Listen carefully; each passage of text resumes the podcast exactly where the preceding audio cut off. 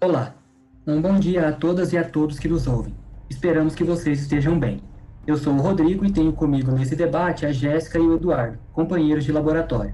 Somos membros do LHC, o Laboratório de História, Ciências e Ambiente da Universidade Estadual de Maringá, coordenado pelo professor doutor Christian Fausto Moraes dos Santos. Estamos realizando uma série de debates acerca das epidemias e pandemias ao longo da história. Com a pandemia de Covid-19, essa temática tende a se expandir e tornar-se motivo de maior interesse para o público. E nesse podcast de hoje, vamos falar um pouco é, sobre uma grave doença que graçou sobre o Império Romano no segundo século depois de Cristo. Eu me refiro à praga de Antonino.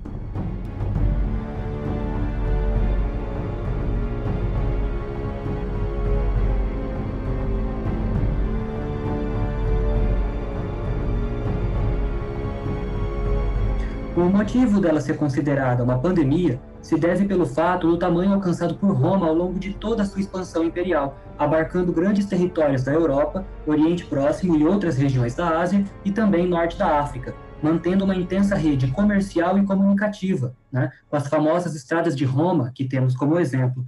E com toda essa extensão, acabou colaborando, certo, para o alastramento dessa enfermidade por todo esse território. Mas, como veremos adiante, essa moléstia não atingiu apenas o Império, mas também vastas regiões orientais, causando certa instabilidade por onde quer que passasse. Por enquanto, vamos ficar com a origem dessa pandemia. É com você, Eduardo.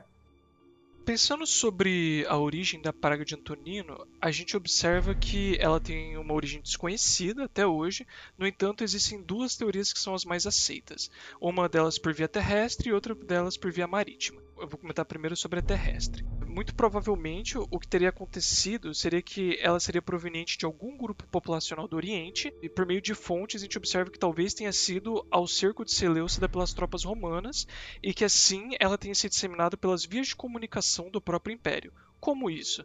Primeiro, essa doença se disseminou pelas tropas, e conforme elas foram retornando para a porção ocidental do império, o que fica claro é que durante suas estadias em províncias e cidades, essa doença tenha se disseminado nesses locais. E essa situação é ainda mais complexa pelo fato que a gente pode pensar que essas tropas às vezes aconteciam é, de surgirem demandas para elas se desmembrarem.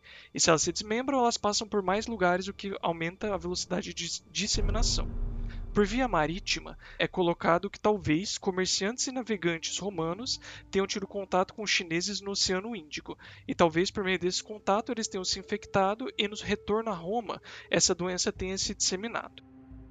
Pensando né, na origem, agora a gente pode passar para pensar quanto tempo ela durou. Pelos registros, pelo que é comentado, essa doença gerou baixas durante 15 anos no Império, ou seja, entre 165 e 180 depois de Cristo. O problema é que esse era o auge né, da estrutura do Império Romano, que é conhecido como Alto Império. É o auge de crescimento territorial, é o auge econômico e é o auge da estrutura artístico-cultural. Pensando nisso, né, nesses dados, a gente pensa que a nossa principal fonte escrita da época é o Galeno, que ele era um importante médico grego que viveu no Império. Ele cita que essa doença foi grande de longa duração, e assim a gente pode pensar nos sintomas que ele acabou elencando, ou seja, aquilo que ele visualizou sobre essa praga. Nesse sentido, ele coloca a febre, a diarreia, a faringite e que a partir do nono dia da doença começavam a surgir erupções cutâneas que ora apareciam de forma seca e ora de forma pustular. Bem, agora a gente vai ouvir a Jéssica. Então, a doença vitimou até mesmo o imperador romano, Lúcio Verus, que morreu em 169 d.C. Lúcio, então, foi o corregente de Marcos Aurelius Antoninos, cujo nome de família Antoninos deu origem ao nome da epidemia.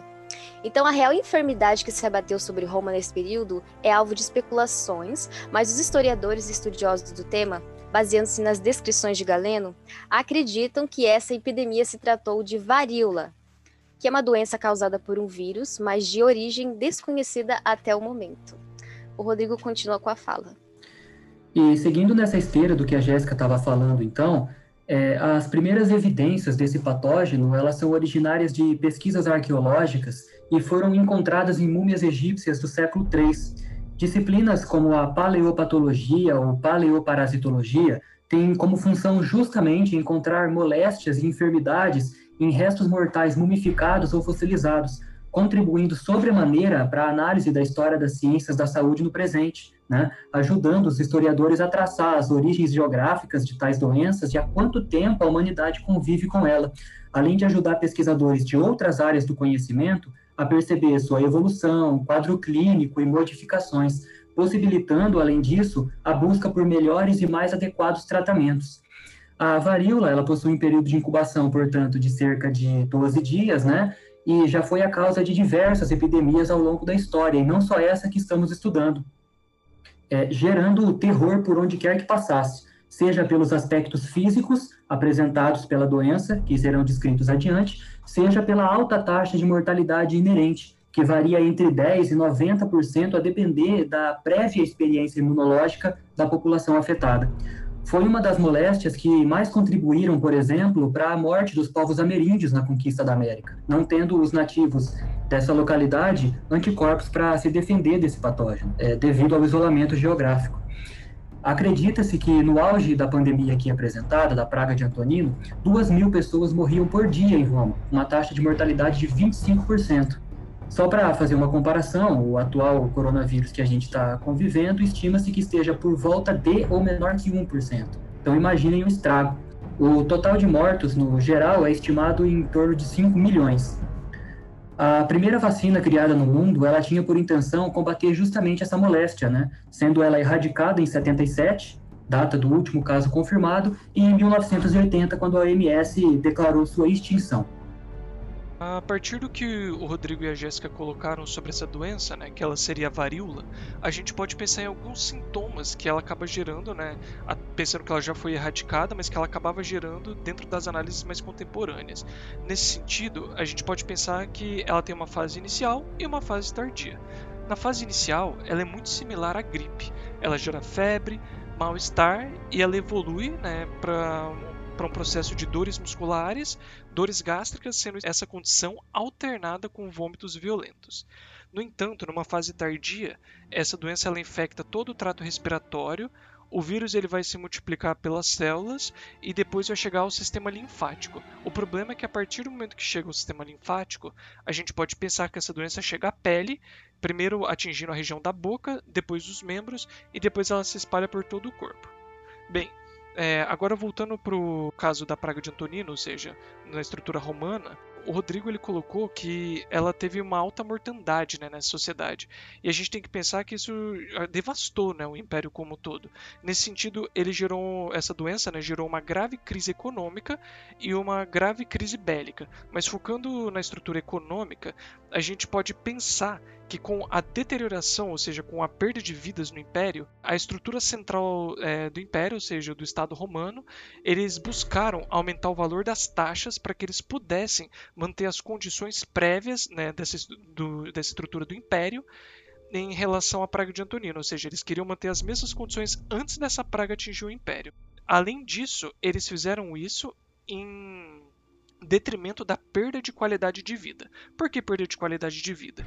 Porque quando a gente observa alguns dados né, desse período, do século 2 e 3 do Império Romano, a gente percebe que o valor do salário bruto ele aumentou de fato, só que o valor real do salário ele caiu num processo de desvalorização. Por que desvalorização?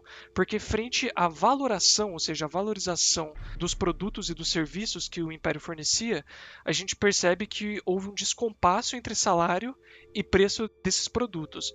Sendo assim, como um todo, essa qualidade de vida acabou se deteriorando. Como principal exemplo, a gente pode pensar que o Egito foi a, a região mais afetada do Império, né? ele é bem heterogêneo, então as regiões foram afetadas de maneira diferente, e mais especificamente pensar é, em alguns dados que a gente tem da província de Caranes, no Egito. Os dados eles são eles datam entre 171 e 174 depois de Cristo, e o que fica mostrado é que a expectativa de produção agrícola, a expectativa de arrecadação, né, ou seja, dos impostos, se manteve apenas em 35% do esperado entre esses anos, ou seja, muito abaixo da média do que a gente pode pensar que tinha no período, e dados esses que mostram como o império como todo foi afetado, né? mesmo que seja heterogêneo, esse dado serve para fazer uma planificação geral. Então, como Eduardo havia dito, acredita-se que um dos motivos do enfraquecimento de Roma, levando à sua posterior queda, tenha sido justamente essa enfermidade. E é uma teoria que não é muito levada em consideração, porque sempre colocam elementos como força militar bélica fraca ou algo desse tipo. E não, né? Foi a enfermidade que foi altamente contagiosa e que devastou a população europeia.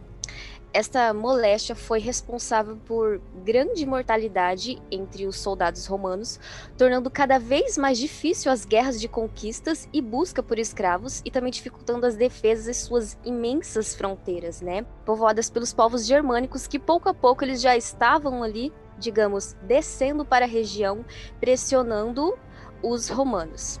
Então, além do dano militar, o comércio marítimo romano do Oceano Índico se viu cada vez mais prejudicado, degradando as relações com o Oriente, que era a fonte de rendimento para os comerciantes e para a própria sustentação do império.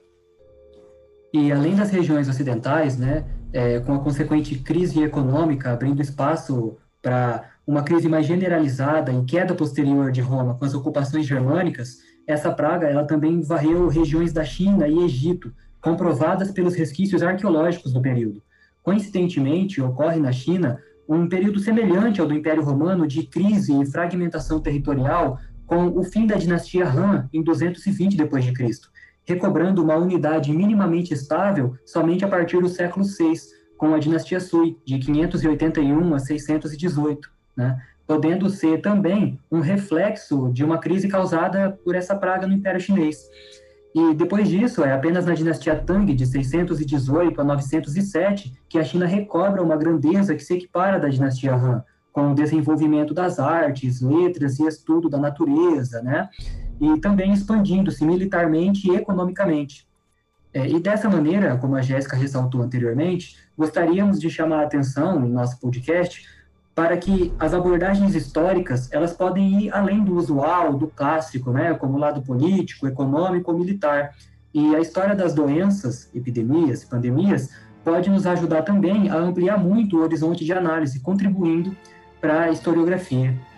É isso, nosso podcast fica por aqui, pessoal. Agradecemos a todos vocês por nos acompanharem até o final. A gente agradece vocês terem ouvido esse episódio e a gente espera vocês no próximo. Agradecemos aos ouvintes. Até o próximo encontro.